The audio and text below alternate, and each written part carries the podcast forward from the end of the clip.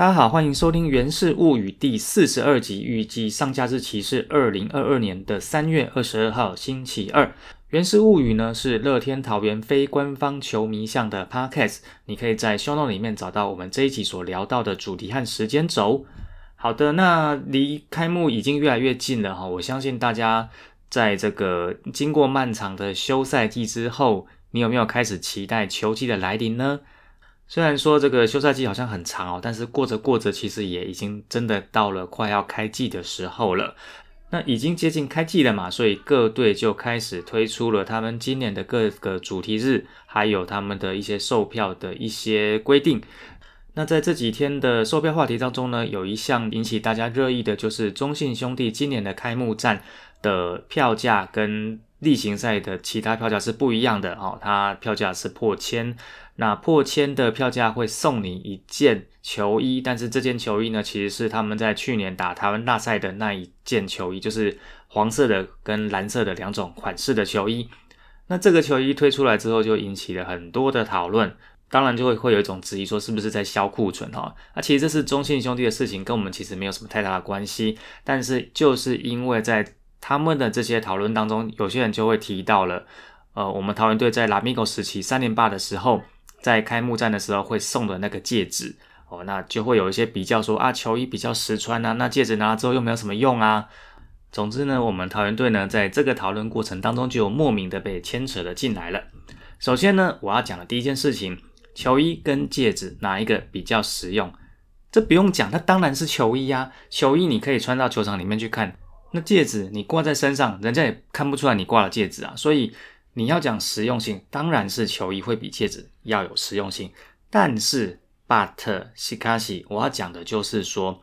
他这批球衣本来是台湾大赛如果打到第六站的时候，要拿来当成卖票的时候的进场赠品。那因为去年台湾大赛同一次的表现实在是比较不怎么样哦，所以。第六站还来不及打就已经封网了，那这些球衣当然也就没有发出去。那顺带再跟大家回忆一下哈，其实去年台湾大赛的第七站中信兄弟的主场，他们当时的规划是不会发放任何赠品的。那也因为不会发放任何赠品，所以第七站的票价会比其他三场中信兄弟的主场要来的便宜。因为球团的设想是，第一点，第七站不见得会打。如果你备了赠品，但是却没有打，那这些东西就变库存。那第二点是，当你是愿意进到第七站的人，通常可能你前面几站你已经进来过了。如果呢，球团又发了一件一样的衣服。对进场的球迷来讲，他可能会觉得这件衣服是多的，所以他们在设定上就是做这样的安排。那我记得在去年的时候，我还称赞过中信兄弟这样的安排是非常棒的，因为他这样会避免掉了库存，而且也避免了让球迷拿到一样的东西。殊不知，他第七站这个很聪明的想法却没有用在今年的开幕战了。然后他在今年的开幕战发的是去年第六站的进场赠品。OK，那你说要把这个没有打的第六站的衣服拿来做处理，我也觉得可以的。但是因为它在开幕战的票价跟例行赛的票价有一定的差距，那这个差距就会被大家认为是拿来补这件衣服的差价，也就导致说了会让人家觉得说，为什么我在开幕战的时候还要多花五百块，然后买你去年的库存的东西？那球团的出发点不见得是这样想，但是球迷的想法，他很自然就会往这个方向去倒过去，所以就会有这个两派的之争嘛。那因为理论上，通常来讲，会愿意去看开幕战的人，可能他去年也真的热血到了去看过了台湾大赛的主场，就等于他今年又多花了五百块，买了一件他去年已经得到的东西。那在讨论的过程当中，就会有人把这个球衣跟我们以前桃园队送的戒指来做比较。好，那我还是一句话，前面一句话，球衣当然比戒指会实用性，但是重点在于桃园队在三年半时期所发放的开幕战的复制的纪念的戒指，桃园的票价并没有因为开幕战而拉高，哦，就还是一样那个热区五百块的那个价格。这个戒指你要挑毛病，顶多是说这几场开幕战送戒指的活动，右外野的客队区没有送，就好像球队有点小气，或是觉得说反正你客队区不会喜欢我们桃园队，哦，唯一可以挑的是这一点了。但是我们进场的时候，并没有因为开幕战，并没有因为要拿到这个戒指，然后必须要去加价。所以我觉得这是这两队在讨论这个开幕战赠品当中一个很大的一个不同的地方。我觉得这个是需要去理清的啦，哈。那你说这个总冠军战的赠品变成库存清不出去这件事情，其实我在呃大叔野球是在赖群组里面，我也是半开玩笑的讲过一句话，我说中信兄弟就是对自己太没有信心了，因为桃园队在三连霸时期。二零一七年准备的赠品那个都是披风嘛，那没有打到六七战，所以这个披风当然在二零一七就没有办法处理掉，它变成了库存。它最后怎么解决呢？它变成二零一八年总冠军战的进场赠品，也就是说呢，等于说这个东西在放在仓库里面放了一年的库存之后呢，它又出现在隔年的总冠军战里面。那其实每一场的披风的外形是不一样的，但是。当二零一八年的总冠军战重复又出现披风的时候，其实那一年大家是骂爆的，因为大家会觉得说啊，披风我去年进来我可能就已经一件两件，为什么你今年来你又给我这个东西？就等于说好像球团没有在做一些变化，做一些创意。呃，其实老实说，披风也是跟球衣一样啦，在使用上的实用度，我觉得都是没有问题的。然后，二零一七年推出披风的时候，其实那时候大家是一面好评，因为大家觉得这个东西很有创意。那你可以披在身上，你可以摊开起来，当做一个超级大的毛巾，在球场里面挥舞。但是，一样的东西过了一年之后，大家的反应就是不一样的哈。即使像二零一九年的那个总冠军战赠品，那个那件 T 恤，基本上算是呃协力厂商送的啦。老实说，那个东西的诚意比披风更不足。但是同样的东西。你让球迷拿的两次、三次之后，再怎么好的东西，大家还是会抱怨。那我那时候开玩笑的是说，中信兄弟就是对自己今年二连霸没有自信，所以他不敢把这些球衣放了一年之后，在今年的总冠军赛再发给大家。基本上这是一个开玩笑的说法啦，因为你这种东西放了一年之后发给大家，会被骂成什么样子？其实陶远已经示范过给你看了。那我认真来讲啦，我觉得这种东西最完美的解决方式就是，可能你在今年的一些活动当做赠品，或者是很便宜的加价购就给大家哈，或者是说你放在福袋里面，其实都好。开幕战你要卖比较贵的票价，我觉得那个都是站得住脚、说得通的。但是当你把这个球衣绑走在里面的时候，大家就会把这个东西当做是对价。那么对价下来之后，大家就会觉得五百块买到一个库存品，心里就不会太好受。好，那再来是这个啦啦队物语，快速整理一下最近转队跟离队的讯息哈。其中在转队的部分，呃，这个我们已经在上一集提过了呢。前富邦 Angels 的 Jesse，他今年转队到 Dragon Beauties。我们家前 Rakuten Girls 的爱露呢，胡太太转队到了 Uni Girls。那么在最近的 update 呢，前富邦 Angels 的莹莹，她转队到了 Passion Sister。Passion Sisters 啊，在这两天也宣布会有两名队员退队，分别是果果跟 Julie。那果果，我想大家都很知道他是谁，就不需要我再多介绍。那 Julie 呢，之前曾经跳过 Uni Girls，也曾经带过富邦 Angels，但是他今年也决定要退队。以上呢就是关于一些话题跟资讯的 update。那接下来的部分，我们会简单大概跟大家 update 一下，在这一周关于我们家乐天桃园的一些动态。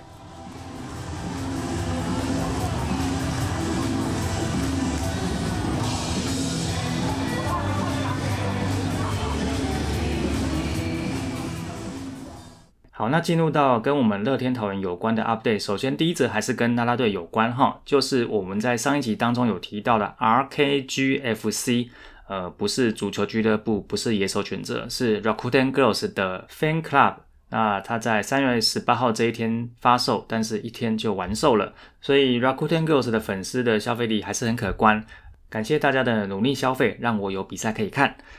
再来是跟球员有关的几则新闻哈，第一个。乡长陈宇勋今年的合约是一年约，薪水是维持平盘五十八万，所以说在年底的时候，可能他又要再谈一次约。但是因为终止这个很神奇的规定，所以他即使今年的约结束之后，他也没有办法再申告自由球员。说到申告自由球员呢，那陈俊秀今年是没有资格，但是他今年的月薪是九十三万，他基本上来讲应该有可能会在二零二二年球季结束之后会去申告 FA。那如果说他申请自由球员，然后要转队成功的话，他的转队的补偿金啊，因为他是 A 级球员嘛，转队补偿金有两种方式，一种是全额补偿，全额补偿的话，补偿金是一千三百九十五万，会是史上最高的记录。如果说他是另外一种方案，就是补偿金带一个保护名单的球员的话，那么陈俊秀的转队的补偿金会是八百三十七万。我觉得这个不管他在年底的时候有没有转队成功啦，这个对球团跟球员基本上应该都是双赢。但是老实说，我觉得他的补偿金要这么高的话，转队的机会，我觉得其实也不是很高哈。再次的 murmur 一下哈，我觉得球员到了可以提自由球员的年限，他应该就可以自动变成自由球员，不需要去做申告吧？你各位当兵退伍的时候，需要跟国防部申告说我要退伍吗？你各位那个手机合约到期的时候，你需要跟你的电信商说，哎，我要申告我的手机合约到期了吗？应该不用吧？那顺带提一下，像这个隔壁富邦悍将的林奕璇，他在 TFA 之后留在原队，薪水并没有提高哦，其实。本来就没有规定，你提自由球员薪水一定会往上涨，所以秀球他今年这个一年约，他也必须要确保他的表现还是可以跟之前的一样好。我是对他有信心啊，但是这个也是算是他对他自己的一个要求。接下来是跟热身赛跟球员有关的呃消息哈。那首先呢，是我们家的投萨真人和在三月十五号的自办热身赛当中呢，被强袭球所击伤哦。基本上他是右脚踝挫伤啊，原则上他预计至少要休一周哦。我们就看这一周的官办热身赛，他有没有办法恢复状况上场。那因为今年关于开幕战的规划来说，目前球团是规划。三土一养都有机会。如果是杨将的话，就是狂威；那如果是土头的话，可能会是黄子鹏、曾仁和或者是陈冠宇三个其中之一。投赛曾仁和这个脚伤就要看他的状况，如果不是的话，可能就是其他几位。黄子鹏在三月二十号的热身赛当中呢，先发用了五十球，投了三局，没有失分，被打出四支安打，还有五次的三振。所以我觉得，如果说真的就是确定让他扛开幕战先发，我觉得真的是 OK 的啦。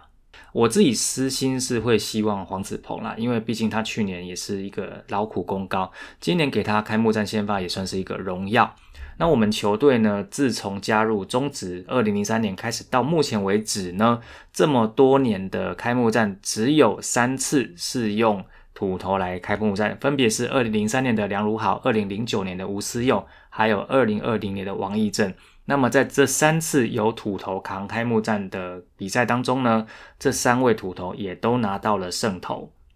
那说到先发的部分，目前呢，我们四位洋将里面，当然扣除掉在后援的豪进，现在三位先发就是匡威、霸凌爵还有 Sosa 嘛。那 Sosa 其实在本季从富邦悍将转到我们家乐天桃园之后，他其实要到二十三号才会解隔离跟球队会合。基本上来说，开季应该是赶不上哦，因为汇合之后啊，可能还要大概二十几天的时间调整，所以在开季的状况之下，我觉得他应该就会是第四位洋将，可能需要在二军先待一阵子，然后看呃狂威跟霸凌爵的状况，再决定要不要让索沙上去一军。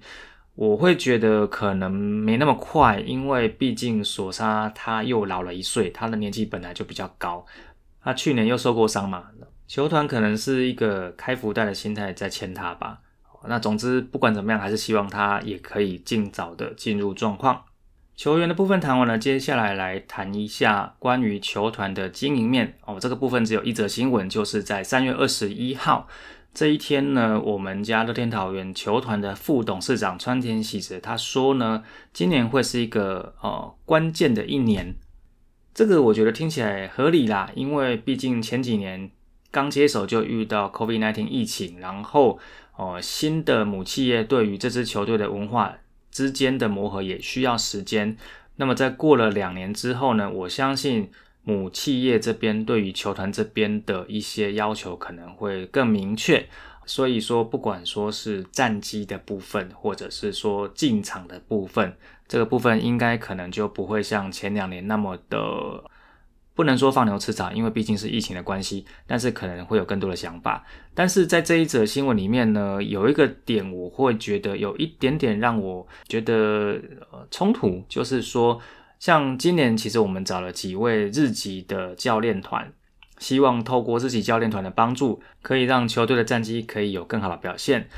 那么在日籍教练团的延揽当中，也延揽了包括曾经待过乐天金鹫，然后之前这几年都在富邦悍将的捕手教练古久保健二。我觉得这算是一个有企图心的做法。但是呢，其实球团跟古久保只签了一年的合约啊，这个就让我有一点不懂了。如果说球团这边想要做多一点的调整跟改善，那么，为什么一个有相对丰富经验的捕手教练在台湾只会拿到一年的合约呢？哦，当然，这个怎么想的，我们也不知道啊。说不定是古旧保教练的想法，或者是说两边讨论之后的结果，可能他有他的理由啦。那只是说这一则消息放在这件新闻里面，就会让我会觉得有一点点矛盾。接下来是跟球场有关的一些 update 哈。今年的桃园国际棒球场。会冠名变成乐天桃园棒球场，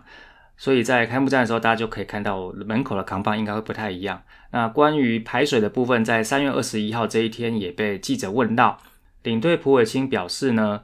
这一次我们没有办法把整个草皮翻起来做重弄，但是已经针对内野的部分有做一些改善跟微调。哦，其实，在去年的某一集里面，我已经忘记哪一集了，我跟大家讲过，在。二零二一年的时候，其实桃园市政府有一个计划，关于如何要改善桃园国际棒球场，也就是现在要叫做乐天桃园棒球场的排水的一些工程的规划。那份报告其实很厚一叠啦，那我就直接先跟大家讲一个最基本的重点，关于排水工程的改善，工程经费大概那时候他们估了要三四千万，然后施工的工期要从。如果是去年十月球季结束没有打季后赛，马上就开工的话，他会做到今年的四月才会完工。那大家也就知道，去年球场就没有去做这件事情嘛。即使是今年球季末结束要做这件事情，他也会花掉蛮多的时间哈。这个做不做，我觉得就是看他们最后的一些讨论去决定。总之，今年呢，就是只有做一些小幅度的调整跟改善。希望今年不要再让我们看到去年那个很夸张的球打出去之后在二垒定杆的那种状况哦，那个积水真的是太夸张哦。那当然那时候雨也是真的很大，没有错啦。但是当你比赛出现这种球的时候，我先不要讲好不好看，这样的场地状况其实就会对球员造成一定程度的受伤风险哦。去年那一集如果大家忘记的话，我再简单跟大家讲，在动子趴延赛的其中某一天。我就在现场看到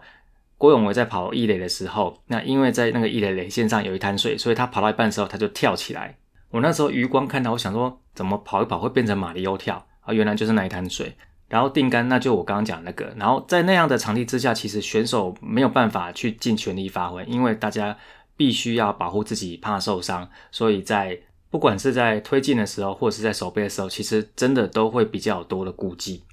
那关于球场的部分，还有两则跟我们球迷会比较有关的新闻啊，就是第一个，呃，我们在前面有所提过了，尊元席就是 Royal Sea，还有团圆席 Box Sea 这个部分的价钱就是已经出来了哈，因为有更详细的资讯出来了，所以再跟大家 update 一次。首先呢是东下 A 区十三排前的尊元席，就是 Royal Sea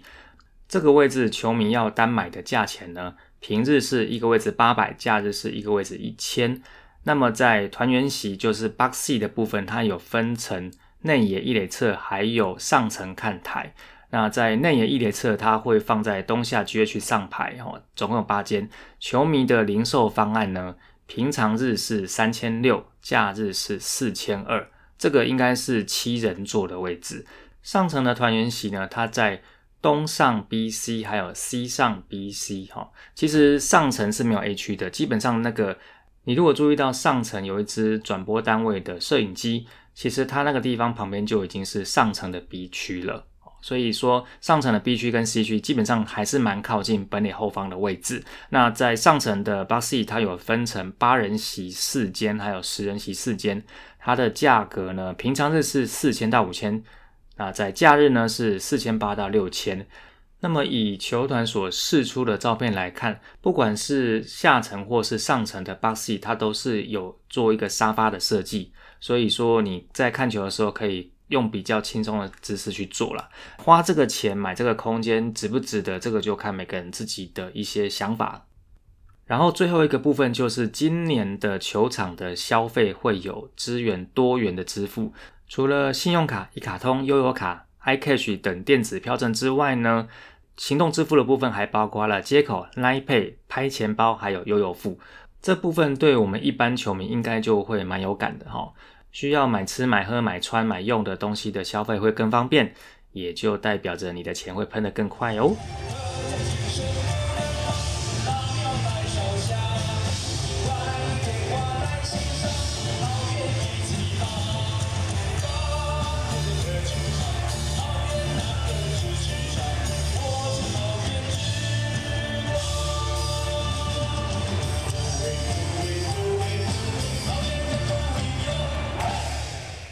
其实，在录这一集的这一天的下午啊，我在听江一昌教练的 Pocket 七号车周记的时候，他们是有聊到中信兄弟这几年的一些口号，大家都很喜欢用英文嘛。那因为江一昌教练还有阿吉两位呢，他们都待过美国，所以他们就针对这些用英文来做的年度口号，他们去做一些他们的想法哈。这个如果有兴趣的话，大家可以去听《七号车周记》第三十九集，标题叫做“老板加油好吗”。他们在那一集是没有讨论到我们家乐天桃园的年度口号。我们家乐天桃园今年的口号叫做 “Rise Up”，这个文法对不对？其实也蛮有思考的空间哈。英文叫做 “Rise Up”。中文叫做再站起来，其实它也没有完全照字面翻。但是如果 rise up 这个，我先不管它文法对不对。如果 rise up 你要照字面翻的话，你可能会翻成再爬起来，或是再举起来，其实又更怪哦。所以这个就，我是觉得说中文的部分就不要想太多了哈。然后另外一个必须要跟大家先预告的，就是因为下一集已经是开季前的最后一集，所以在节目的上架日期。这一集可能会因此特别有一些调整哈，所以如果下一集的《原始物语》没有在正常会出现的时间出现，那请大家也就稍微等待一下。反正你只要有订阅五四三周会谈这个频道的话，时间到了之后呢，你的 App 就会自动推播给你。好了，那以上呢就是这一集的《原始物语》，那谢谢大家收听，我们就下次见喽，拜拜。